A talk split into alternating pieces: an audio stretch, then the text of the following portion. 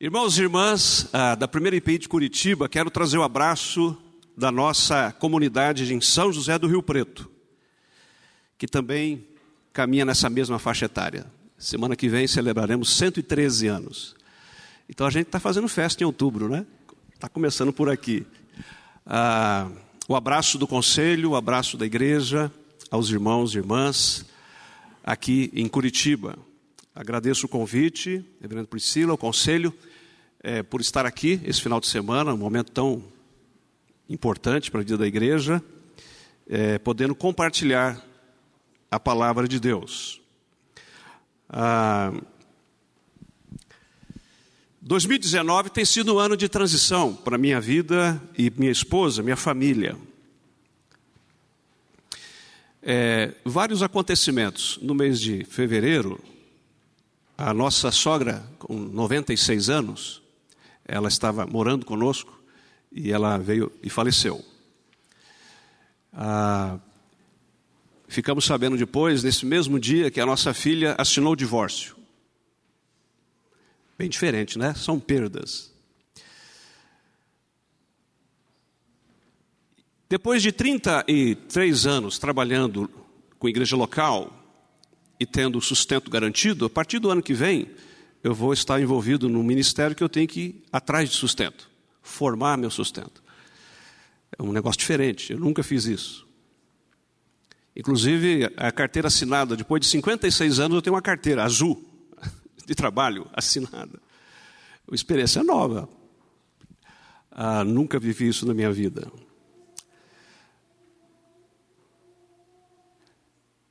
momentos de transição, de mudança. O reverendo Matias Quintela de Souza, ele é responsável em empurrar, no bom sentido, eu e minha esposa, para um novo momento e um passo a mais em transições. Eu estava lá em IEP, primeiro ministério, IPI de IEP, pequena cidade no interior de São Paulo, e reverendo Matias era secretário de evangelização, missão da IPI do Brasil, e ele vai então nos convida a dar continuidade indo para missões em Ribeirão Preto para plantar a IPI do Brasil lá.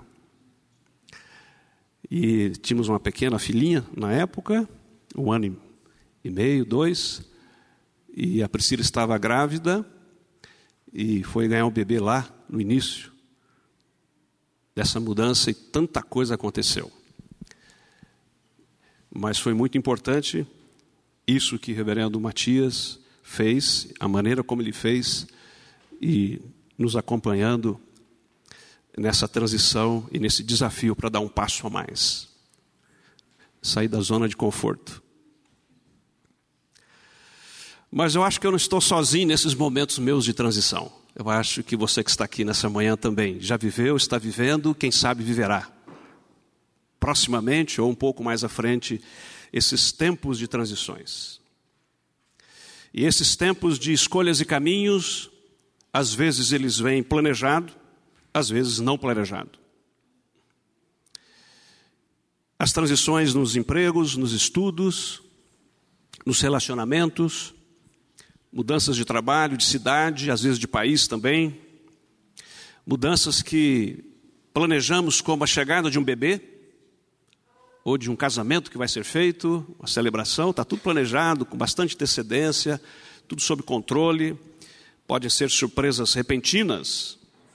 O fato novo que tira o chão dos nossos pés como um diagnóstico de saúde. Lembro do meu sogro, quando ele fez os exames, problemas na próstata, já falecido, e, e ele ficou vários dias com um envelope desse tamanho e ele não conseguia abrir aquele envelope. Resultado do diagnóstico, do laboratório. E ele ficava para lá e para cá dentro de cá e não abria aquilo. Até com um amigo dele, o engenheiro civil, chegou lá, dá aqui esse envelope, vamos abrir esse negócio aqui. E, e, e acusou o problema. Muito difícil. Muito difícil. Então, só essas coisas, de repente, essa semana você tem que abrir um envelope de exame. Você não sabe o que, vem aí.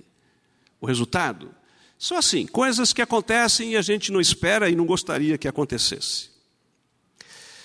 Mas é tão bom saber que não apenas eu, nem apenas, e não apenas cada um de nós, como povo aqui hoje, mas a gente olha para a Bíblia e para as Escrituras Sagradas, a gente vai encontrar as pessoas também vivendo isso.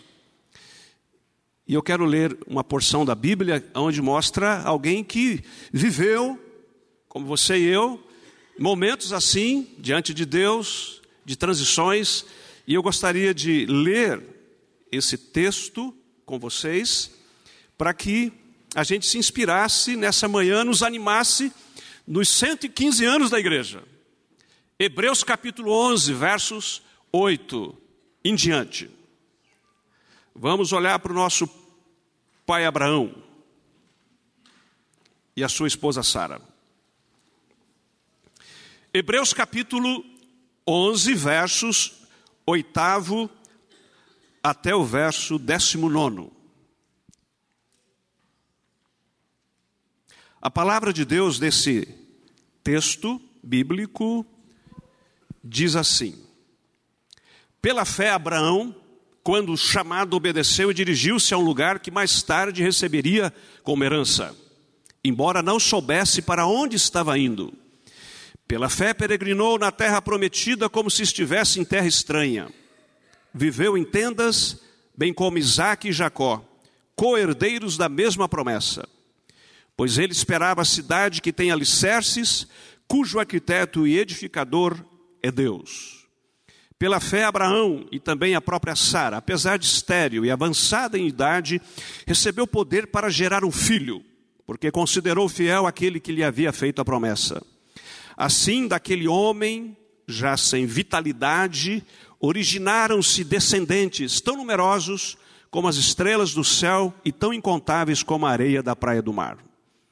Todos esses viveram pela fé e morreram sem receber o que tinha sido prometido. Viram-no de longe, de longe o saudaram, reconhecendo que eram estrangeiros e peregrinos na terra. Os que assim falam mostram que estão buscando uma pátria. Se estivessem pensando naquela de onde saíram, teriam oportunidade de voltar. Em vez disso, esperavam eles uma pátria melhor, isto é, a pátria celestial. Por essa razão, Deus não se envergonha de ser chamado Deus deles e lhes preparou uma cidade. Pela fé, Abraão, quando Deus o pôs à prova, ofereceu Isaac como sacrifício. Aquele que havia recebido as promessas estava a ponto de sacrificar o seu único filho. Embora Deus lhe tivesse dito, por meio de Isaac a sua descendência será considerada, Abraão levou em conta que Deus pode ressuscitar os mortos e, figuradamente, recebeu Isaac de volta dentre os mortos. Deus abençoe a sua santa e bendita palavra. Igreja, um povo em marcha. Se adoramos um Deus em movimento, o seu povo também está em movimento. A nossa semelhança com Abraão e Isaac, com Abraão e Sara, esses patriarcas, mais uma vez nos inspira nesses tempos modernos, mais uma vez nos anima como igreja ao celebrar 115 anos. Ele recebe o chamado para uma mudança, para transicionar, sair de uma situação estabelecida, conhecida, para seguir rumo a uma terra desconhecida. Pela fé, o chamado para caminhar, ser uma família em movimento e gerar também um povo em movimento. Por isso nós adoramos esse Deus em missão e a nossa missão como igreja deriva da missão de Deus e se ele se movimenta sempre, nós também devemos nos movimentar. Então nós pensamos que nos 115 anos devemos ser uma igreja movimento e não uma igreja monumento. Devemos nos inspirar na história para continuar caminhando, cumprindo a missão. Quais os característicos? Quais os característicos de uma igreja em movimento? De um povo em marcha? De uma igreja que não para? Versículo 8, nós temos a primeira lição para nós. Ela caminha esta igreja, ele caminha este povo enfrentando o desconhecido. Pela fé, Abraão obedeceu quando chamado para uma terra que ele não sabia. O desconhecido nos mete medo. Nós não gostamos. O desconhecido exige muita atenção da nossa parte. O desconhecido não nos deixa tão tranquilos e relaxados, confortados. O desconhecido provoca a nossa imaginação. Ah, o desconhecido é algo que a gente não está vendo, às vezes está escuro, e a gente fica inseguro, pensativo, e fica pensando o que pode acontecer. Pode gerar ansiedade. É assim que acontece com todos nós, somos seres humanos normais.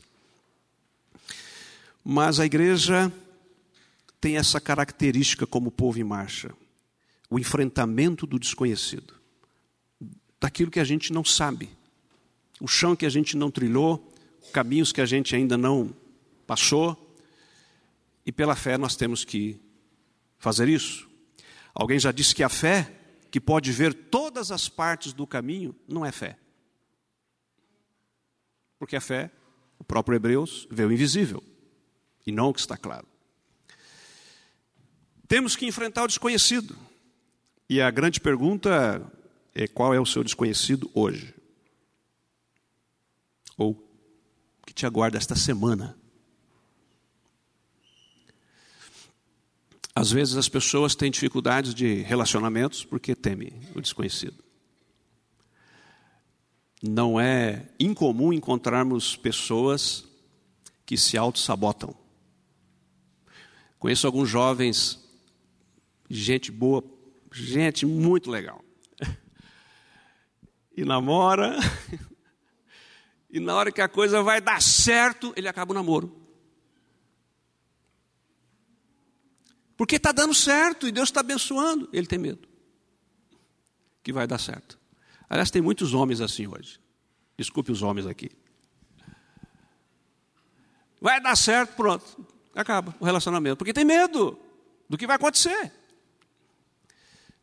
Conheço um jovem que é hiper inteligente, acima da média, e ele faz concursos públicos desses federais grandes, desembargador, essas coisas grandes aí porque o pai dele é advogado e o pai dele pede para ele. Um dos irmãos já está bem, muito bem nessa área, mais velho que ele. E o pai quer que ele segue o caminho. Esse negócio de pai quer segurança de filho, né? Pai e mãe é tudo assim, quer segurança, né? Mas ele faz questão, a gente percebe claramente na hora da prova que ele enrola só para auto-sabotar. Ele sabe responder, pois ele fica enrolando para não responder e não ser classificado. E aí sai de lá, vai embora. Não, não quase passou. Faltou pouco para passar.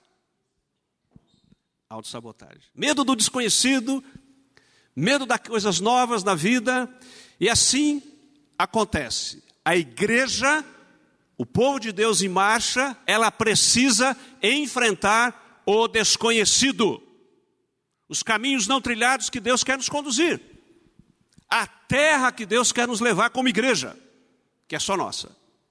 O nosso chão, o nosso pedaço da missão, o nosso pedaço na missão. É só nós podemos fazer. Há coisas a serem feitas em Curitiba que só essa igreja pode fazer. Não tem outra igreja, só essa.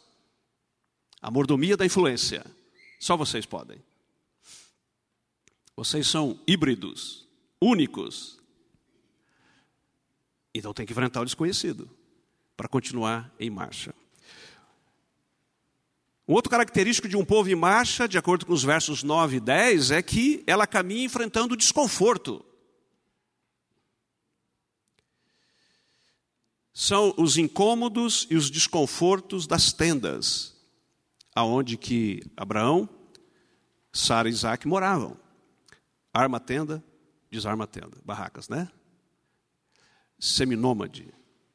E aí é um contraste interessante, porque nós sabemos pela arqueologia como que era a terra de Ur dos Caldeus. Quando você vai pesquisar Ur dos Caldeus, você percebe que já tinha água encanada, por exemplo, os canais de água. Era uma civilização avançada, muito avançada, para os moldes da época. Então a gente percebe que Abraão, que era um homem rico, estava muito bem estabelecido.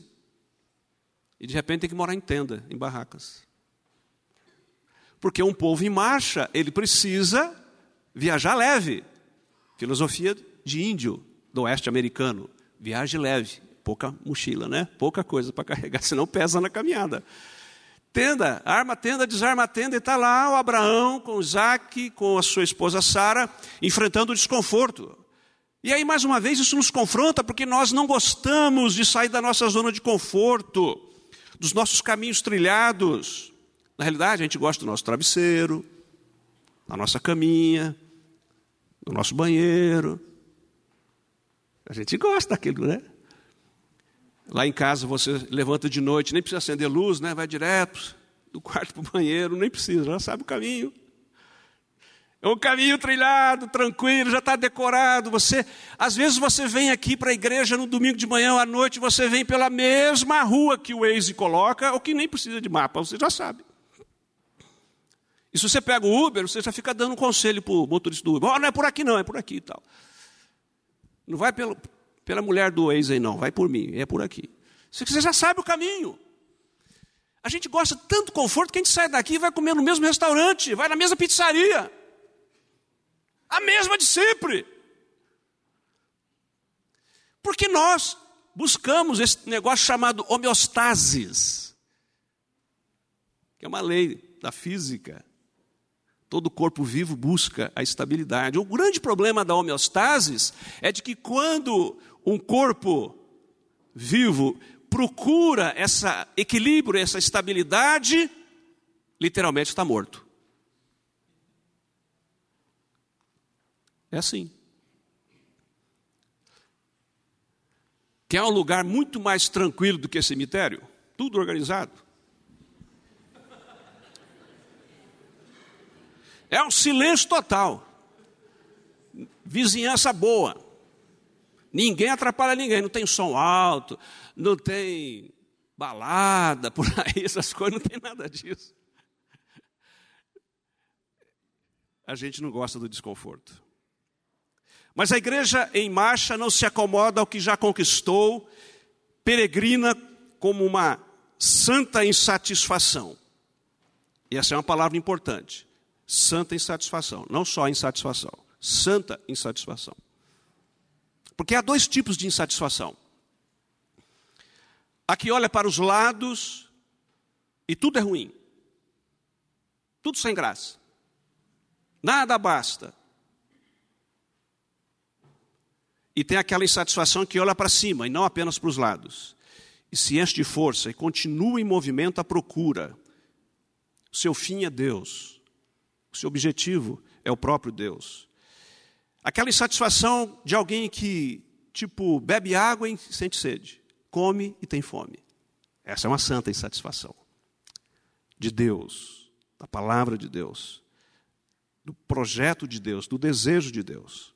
A primeira é ruim, essa é boa.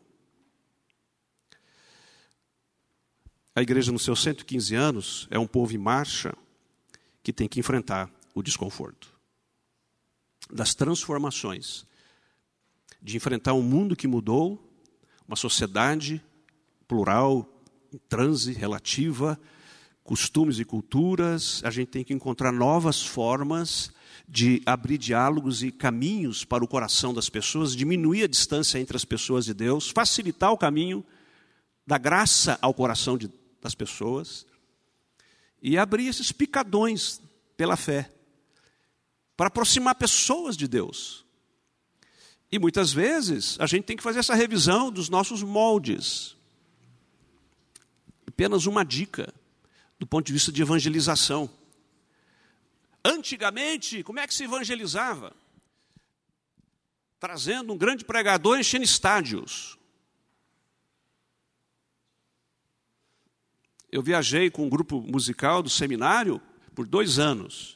E cada final de semana era uma campanha evangelística.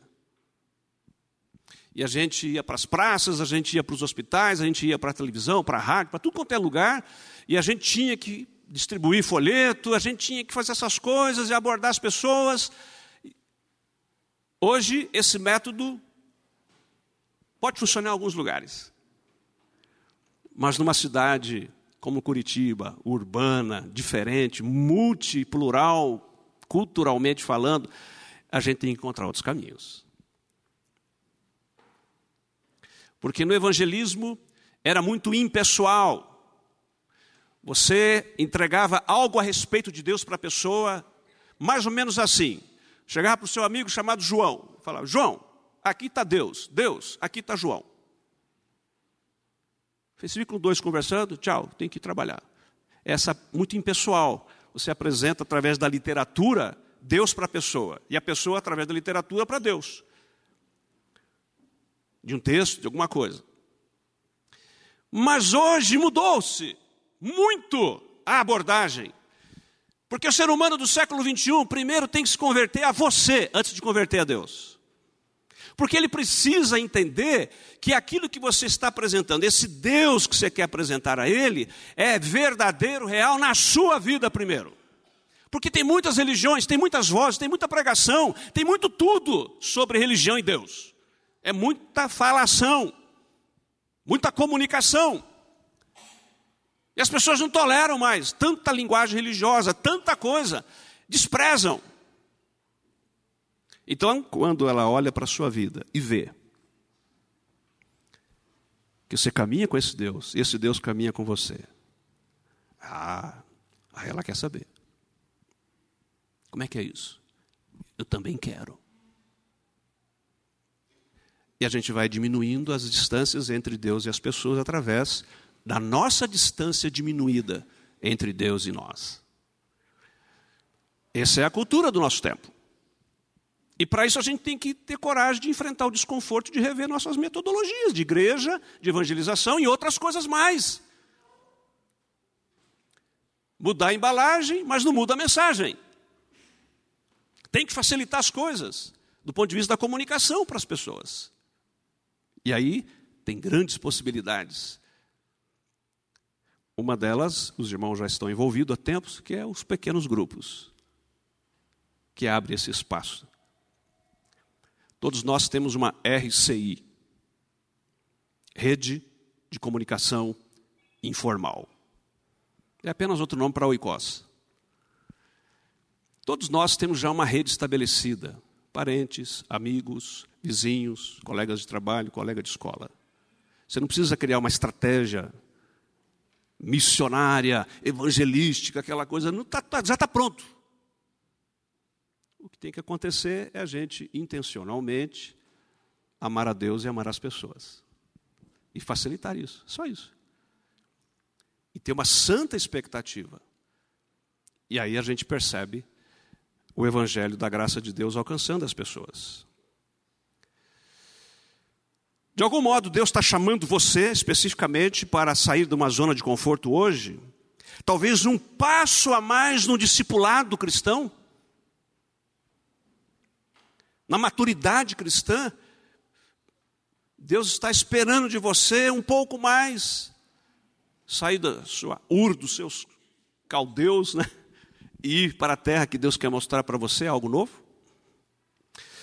O versos 11 e 12 a gente percebe em diante, que um povo em marcha, outro característico desse povo que está marchando, é que esse povo enfrenta os impossíveis da vida.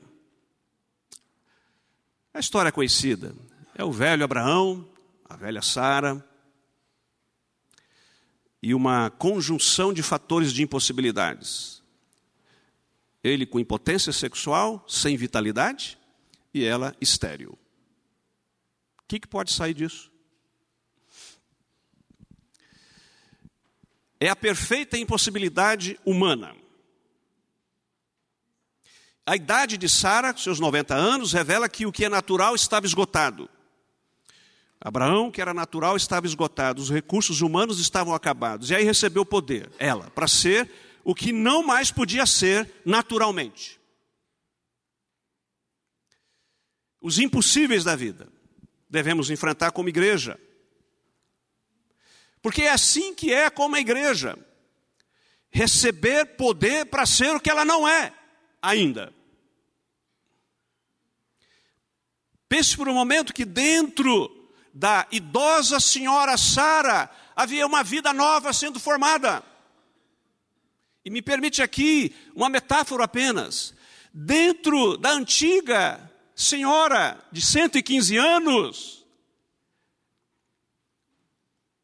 com as debilidades próprias, está sendo gerada uma nova vida, uma nova igreja, surgindo dentro dela. Essa gravidez eclesiástica. Você pode imaginar isso? Uma nova igreja dentro da mesma igreja? Há um livro interessante, se alguém deseja ler, Mundo Corporativo, de Rogério Scher, editora Évora. Todo novo começo surge de um antigo começo. Todo novo começo surge de um antigo começo. Transição de vida e carreira. Vale a pena. É essas ideias interessantes enfrentar os impossíveis, as nossas fragilidades, aquilo que não temos, aquilo que não podemos, e Deus fala: vai acontecer. O que é impossível para nós como igreja e para você hoje, pessoalmente, ou como família?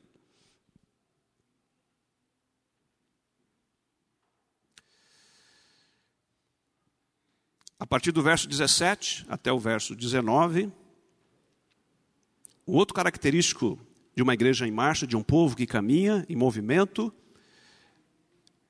é quando ele enfrenta a decisão da entrega, da consagração. Eu fico imaginando o velho Abraão caminhando da onde ele estava morando até o Monte Moriá por três dias três dias o animal com a lenha, o Isaac por falta de 12, 13 anos, já ele já estaria com mais de 110 anos, o próprio Abraão, o seu servo, e diz a Bíblia que eram três dias de caminhada. Eu pergunto para você, o que, que você acha que estava passando na cabeça desse velho? Três dias. E o menino correndo ali.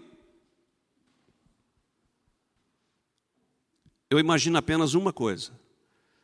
Esse velho, eu não entendo o meu Deus. Eu não entendo o meu Deus. Se vai ser desse menino que vai nascer uma nação como as estrelas do céu, como a areia na praia do mar. E agora ele pede para matá-los? Não tem como. Eu não entendo, meu Deus. Só que é interessante. E aí é o segredo do Abraão, que é uma inspiração para mim e para você. Porque ele pode estar pensando isso, imaginando, eu não entendo, meu Deus. Todavia, diz a Bíblia, ele estava obedecendo e o pé estava na estrada. Ele estava indo. Ele não ficou parado em casa, eu não entendo, meu Deus, não vou. Se ele não vier aqui me explicar, eu não vou. Não, ele pode ter suas dúvidas, sem dúvida. Mas ele foi caminhando até onde Deus mandou que ele fosse. Três dias. Três dias. Para quem tem um temperamento ansioso, o que, que você acha que aconteceria? Caixinha de remédio no bolso, né? Comprimidinho debaixo da língua, né? haja. É por aí a coisa. E aí então, essa decisão de entrega, a igreja nos 115 anos, ela, ela precisa fazer as suas entregas a Deus, a sua dedicação a Deus. oferecer a Deus os nossos milagres, porque Isaac era fruto do milagre. Então ele estava entregando os milagres a Deus. E nesta experiência aprendemos que o Deus que nos prova é o mesmo Deus que nos provê. Provação e provisão. Provação e provisão são dois trilhos que andam sempre juntos. Há um pastor que, quando pensa nesse texto de Abraão, ele fala algo muito bonito. Enquanto Abraão subia com Isaac de um lado da montanha, já que ele não permitiu que o servo fosse junto. Você fica aqui. Só foram os dois, só foram os dois. O servo foi até no pé do monte, para subir no monte só o pai e filho. Então a, a imaginação é que de um lado Abraão subia com Isaac e o animal com a lenha. E do outro lado do monte, que ele não conseguia enxergar, Deus subia com o cordeiro. Mas a gente só vai encontrar esse Deus no final do exercício da fé, da aprovação. Temos que continuar caminhando, subindo, entregar os nossos milagres a Deus. Quem sabe o seu filho, seu marido, seu esposo, seu relacionamento, seu namorado, seu pai, sua mãe. Tem que entregar seus bens, talvez sua profissão. Um chamado de Deus para a sua vida, para alguma coisa, uma vocação, algo e você está relutando e Deus está esperando você chegar lá em cima do monte. Ele vai prover quando você chegar lá. E aí, nesses momentos da caminhada, da entrega e da decisão, descobrimos algo importantíssimo, verdade maravilhosa, que na vida nós só temos o que entregamos a Deus. Na vida nós só temos o que entregamos a Deus. Traga o seu filho. Entrega sua filha, seus netos, seus bens. Entrega seus milagres a Deus. Porque a única coisa que a gente vai ter dele é isso mesmo. Pois bem, irmãos e irmãs, aqui está a primeira IP de Curitiba, os seus 115 anos, com a velha Sara e o velho Abraão, com todo carinho e respeito. Com as suas impossibilidades e suas esperanças com a sua história longa e cheia de realizações, que precisa ser hoje uma nova igreja para o novo tempo. Continuar a sua marcha de evangelização e missão, entregando as suas dores, suas machucaduras, suas dúvidas no altar de Deus. Mas recebendo também os milagres da provisão daquilo que é novo para um novo tempo. E quem sabe Deus está falando para a primeira IPI de Curitiba, como disse ao apóstolo Paulo lá em Atos: Fale e não te cales, porque eu tenho muito povo nesta cidade. Continua a marcha da missão. Por isso, irmãos e irmãs, eu quero que você dê de presente para a igreja no dia de hoje três compromissos que eu quero que você repita comigo. E para isso eu peço que você se coloque de pé.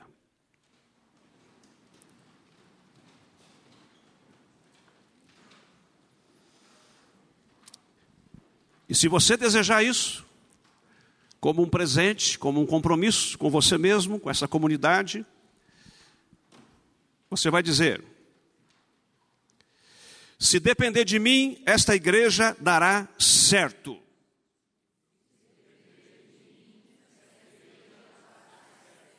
Se depender de mim, esta igreja será mais amorosa.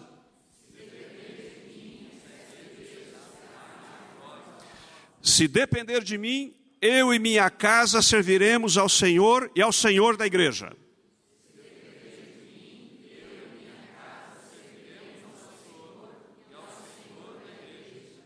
São três compromissos importantes. A gente olha para Jesus no capítulo 12 de Hebreus, e está escrito que devemos olhar para Ele firmemente, o Senhor da igreja.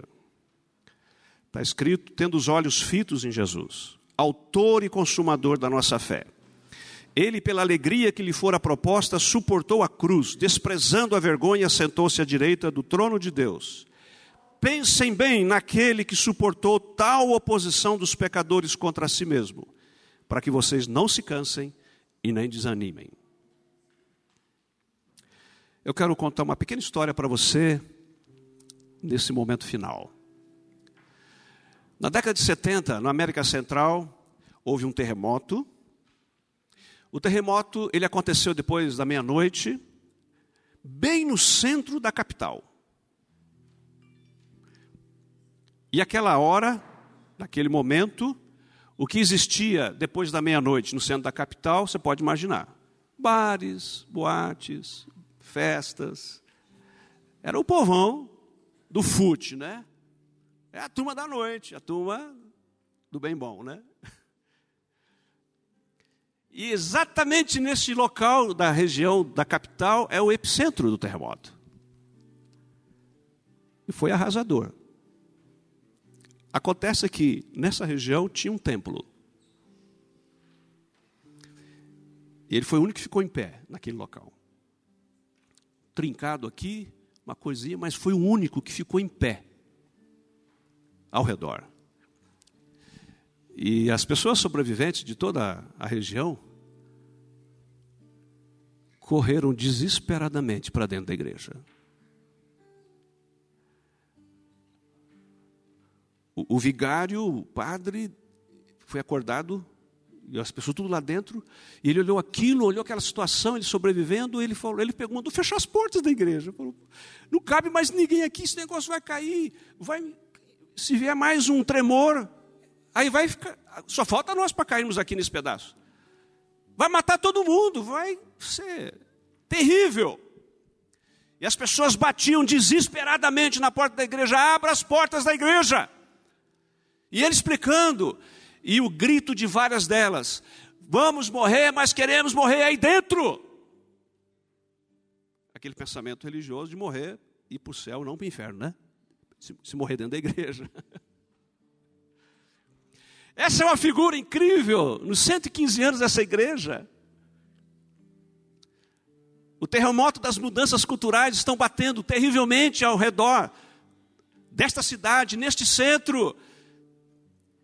E haverá um momento que haverá o bater das portas. Pode ter certeza. E a gente vai abrir as portas. Que Deus abençoe, irmãos, sua vida, esta igreja, em nome de Cristo. Amém.